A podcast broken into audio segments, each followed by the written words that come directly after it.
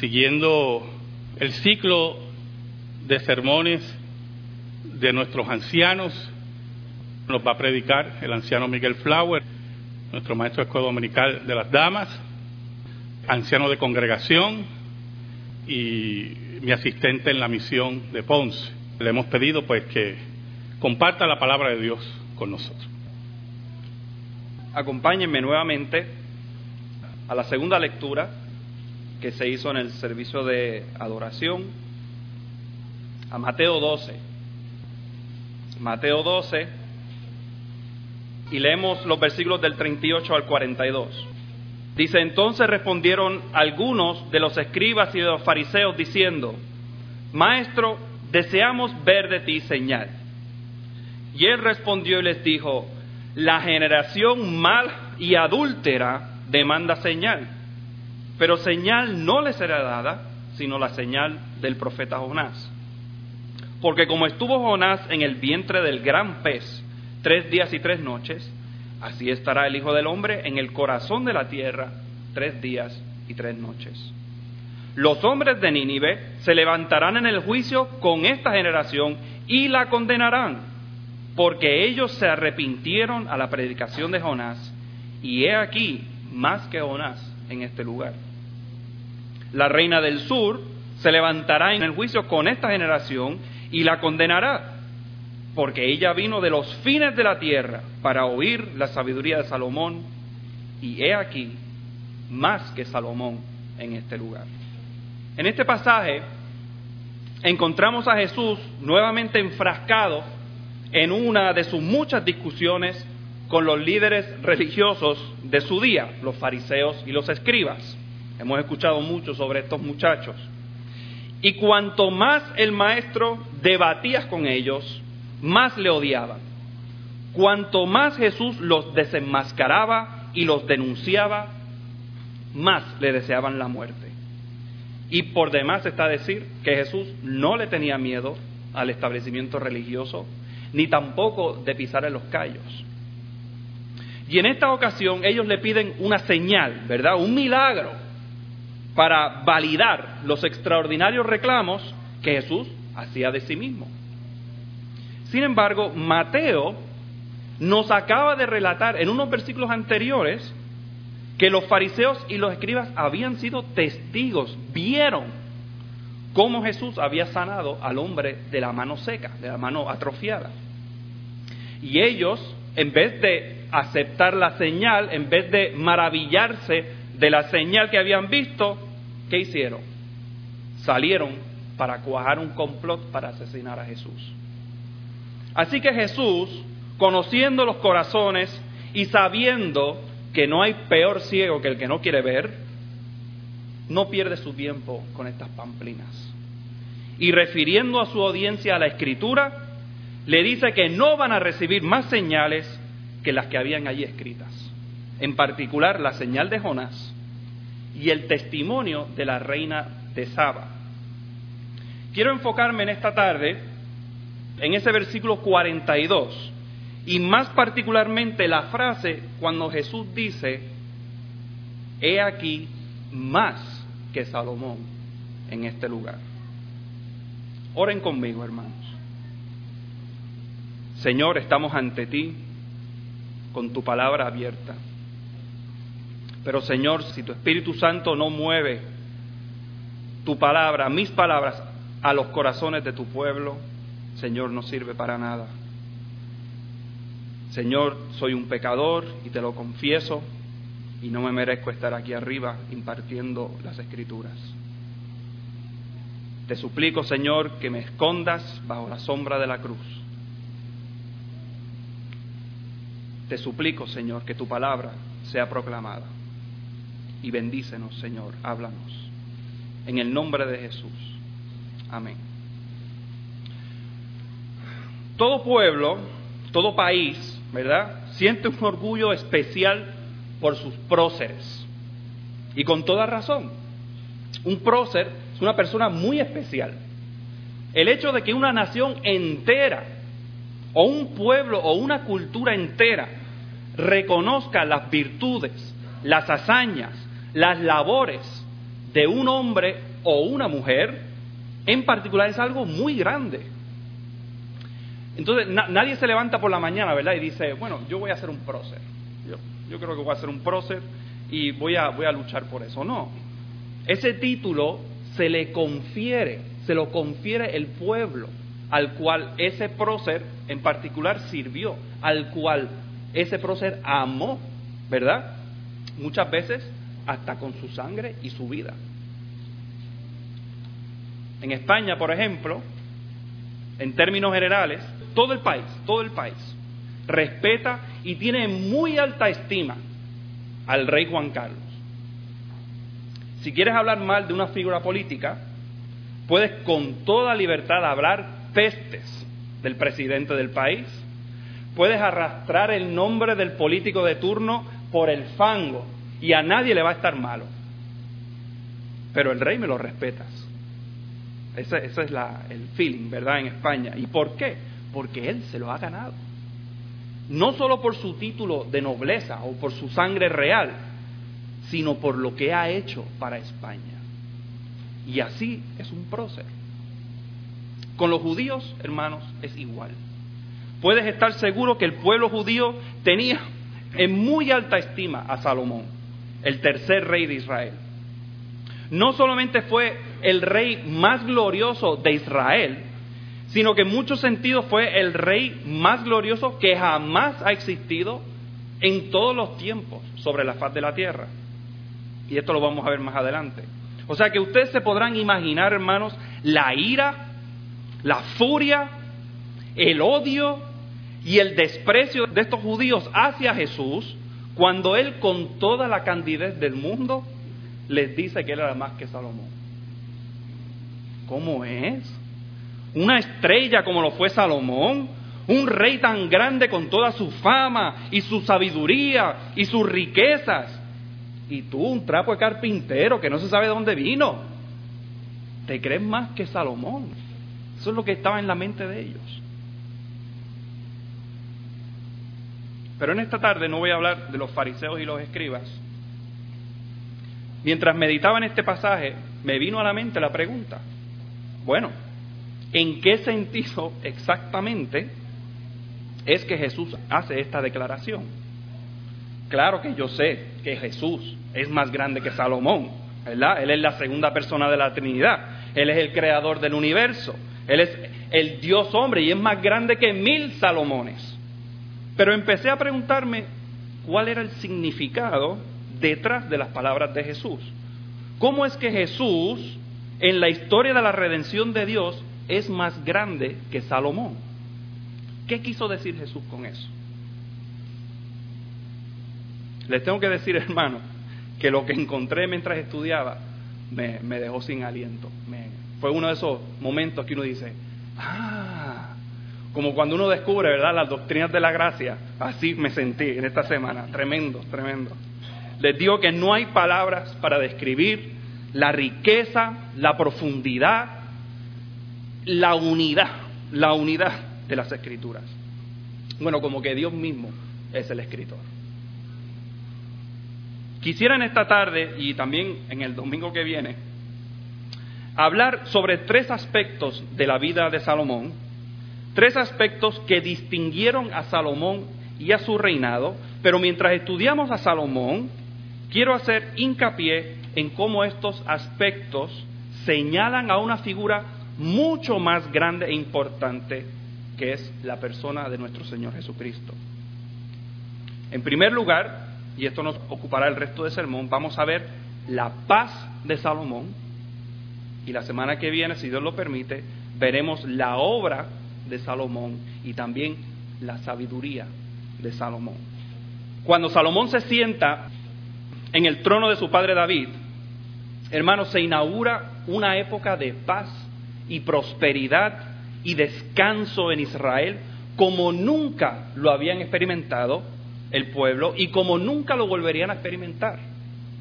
Todos ustedes conocen la historia de cómo el pueblo israelita fue esclavo en Egipto y cómo Dios los libertó y los sacó de allí. Todos hemos leído de los 40 años que Israel vagó en el desierto, Después de la muerte de Moisés, Dios levanta a Josué como líder del pueblo y en particular como el general de los ejércitos de Israel en la conquista de Canaán, la tierra prometida por Dios en su pacto con Abraham y su descendencia. Sin embargo, aunque Israel fue victorioso en la conquista de los pueblos cananeos, no hubo paz, no hubo descanso para ellos. Y fue por desobedientes, por no exterminar por completo a los enemigos de Dios como Dios se lo había dicho. Esos pueblos entonces asediaban a los israelitas. Y pueden leer en el libro de los jueces, les invito a hacerlo, cómo Israel entra, ¿verdad?, después de la muerte de Josué, en una época bien oscura, muy oscura de su historia, como una especie de, edad media, ¿verdad? Donde la Biblia dice que cada cual, hermanos, imagínense esto, hacía lo que le daba la gana. No había paz, no había descanso, la Biblia dice que no había rey en Israel reinaba el caos político y el caos religioso. Sin embargo, eventualmente Dios inaugura una monarquía en Israel y el primer rey es Saúl. Lamentablemente se repite la historia con Saúl. Saúl fue un desobediente y a la larga se volvió loco por la envidia que tenía a David, a quien Dios había mandado a ungir como el próximo rey de Israel. Y David, hermanos, fue un rey tremendo. Era músico, era poeta, era guapo, era valiente. Pero nuevamente su reinado se caracterizó por las continuas guerras en contra de los enemigos de Israel y de Dios. Él no tuvo paz en su reinado. De hecho, David tuvo la idea, ¿verdad? que él quería construir el templo de Dios. Y por ese hecho, Dios no se lo permitió. ¿Por qué? Porque era un hombre de guerra, era un hombre de lucha. Y Dios no se lo permitió. Pero cuando Salomón sube al trono, se establece una época de paz, de descanso, de prosperidad en Israel, como pocos reinos del mundo lo han tenido. Los enemigos derrotados de Israel le traían su tributo a Salomón. Las fronteras del reino se expandieron en territorios ganados, no solo, o sea, se expandieron en, conquista de territorio por las luchas de David, pero también en influencia política. Salomón tuvo mucha influencia política sobre los pueblos alrededor. El dinero, las riquezas, el comercio entraban en Israel en raudales. La Biblia dice que en la época de Salomón la plata era como, como darle a las piedras. Era tan abundante eran las riquezas. Salomón firmó tratados de paz con los pueblos circundantes, se casaba con las princesas de esos pueblos. Israel se enriquecía con el comercio que se establecía en esos reinos. Escuchen, escuchen las palabras de Salomón mismo en una oración que hizo. Él dice, bendito sea Jehová que ha dado paz a su pueblo Israel conforme a todo lo que había dicho. Ninguna palabra de todas sus promesas que expresó por Moisés su siervo ha faltado. Ahí vemos de manera muy patente cómo Dios es un Dios de pacto, un Dios que no falla a sus promesas, un Dios que es fiel a su palabra. Por lo tanto, Salomón fue un rey de paz. Incluso su nombre tiene sus raíces en la palabra hebrea, shalom. Todos sabemos lo que significa shalom, que es paz, ¿verdad? El nombre de Salomón significa pacífico. Pero hermanos, ¿en qué quedó la paz de Salomón? ¿Dónde está la paz de Salomón hoy en día? Por eso, hermanos, es que Jesús es más grande que Salomón. Jesús es el príncipe de paz. En el reino de Salomón había paz política en esa región del planeta Tierra, ¿verdad? Pero Jesús, hermanos, nos asegura paz con el Dios del universo. El reinado de Salomón duró qué? 40 años, creo que dice la Biblia. Y con el reinado de su hijo, el reino se dividió, se acabó la paz. Y ese es el problema mayor de Salomón. Su paz política se terminó, la edad de oro de Israel se esfumó y él se murió. Y hermanos, esto es un problema, un problema grave, ¿verdad? Porque los reyes humanos del pueblo de Dios, por muy gloriosos que fuesen, no podían lograr la paz que necesitábamos. La paz que el ser humano verdaderamente necesita no tiene nada que ver con tratados y amnistías y tratados internacionales. Nosotros necesitamos paz con Dios. Y los reyes de Israel no tenían la capacidad de destruir el mal y el pecado que es la causa de nuestra falta de paz y de nuestra enemistad con Dios. Ellos no podían, hermanos, derribar el muro de separación que existe entre Dios y los hombres. Estos reyes humanos no tenían el poder de herirle a la serpiente en la cabeza, de darle la estocada de muerte a Satanás y al pecado. Para eso, hermano, hacía falta un rey mucho más grande que Salomón. Y por eso es que Jesús es infinitamente más grande que Salomón. Él es el rey de reyes, el omnipotente, como dice el himno, creador, sustentador, gobernador. Y la extensión territorial del reino de este rey Jesús no tiene límites, porque es universal, es eterno. Su poder tampoco tiene límites. Dios le ha dado toda potestad en los cielos y en la tierra. Este rey, muriendo, le dio muerte a la muerte. Aplastó a la serpiente entregando su vida como un sacrificio. Pero resucitó. Porque la tumba, hermanos, no lo podía retener, no lo podía contener, no lo podía encerrar. Este es el rey que Juan, el apóstol Juan, vio sentado en su trono y este es el rey del cual los ángeles dicen, Santo, Santo, Santo, es el Señor Dios Todopoderoso, el que era, el que es y el que ha de venir. Este es el rey que es Señor de todo y es digno de recibir la gloria y la honra y el poder, porque Él creó todas las cosas y por su voluntad existen y fueron creadas.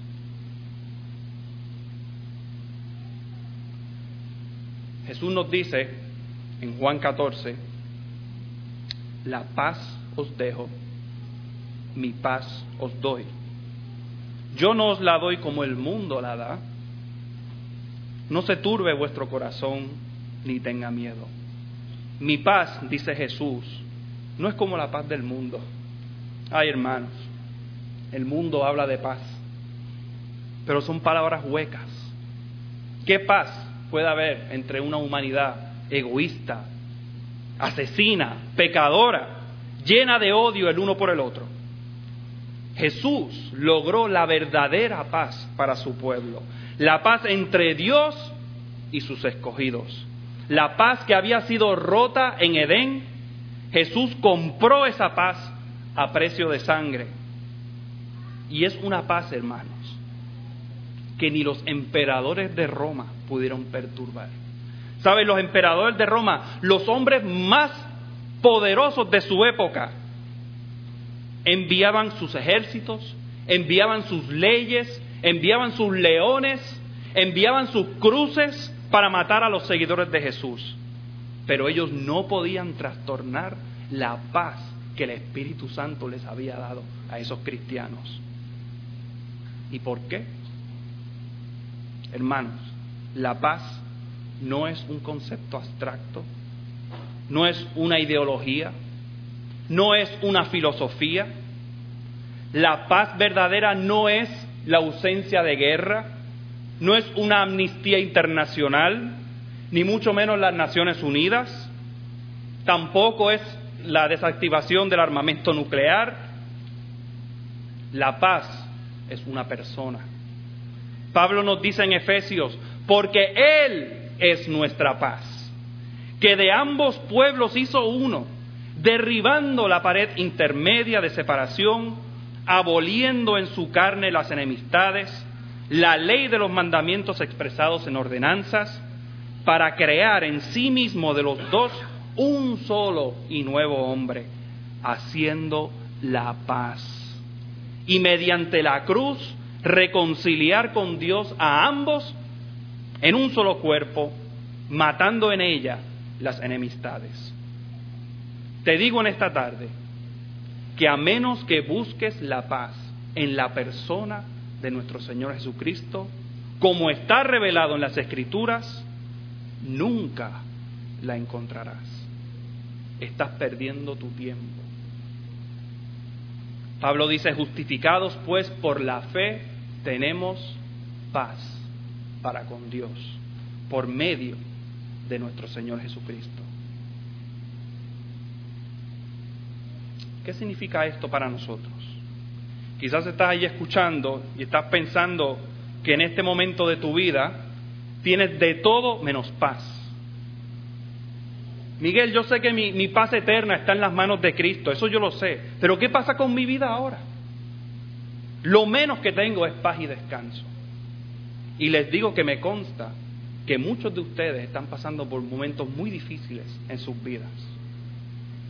Quiero que escuchen las palabras de su rey. Si tu vida en este momento parece una tormenta continua, si no sabes de dónde van a salir los próximos pagos que te tocan, si no sabes qué decisión debes tomar, escucha las palabras de nuestro Rey de Reyes y de nuestro Señor de Señores. Venid a mí, todos los que estáis trabajados y cargados, y yo os haré descansar. Llevad mi yugo sobre vosotros y aprended de mí, que soy manso y humilde de corazón, y hallaréis descanso para vuestras almas, porque mi yugo es fácil y ligera mi carga. Por eso, hermanos, es que Jesús definitivamente es mayor que Salomón. Amén. Oramos. Gracias te damos, Señor, por tu palabra expuesta. Te pedimos, Señor, que esa palabra eterna, que no se equivoca, llegue al corazón de los tuyos, de dargullas, aquellos que no te conocen, que reciban el llamado irresistible del Espíritu de Dios para rendirse a los pies de Cristo.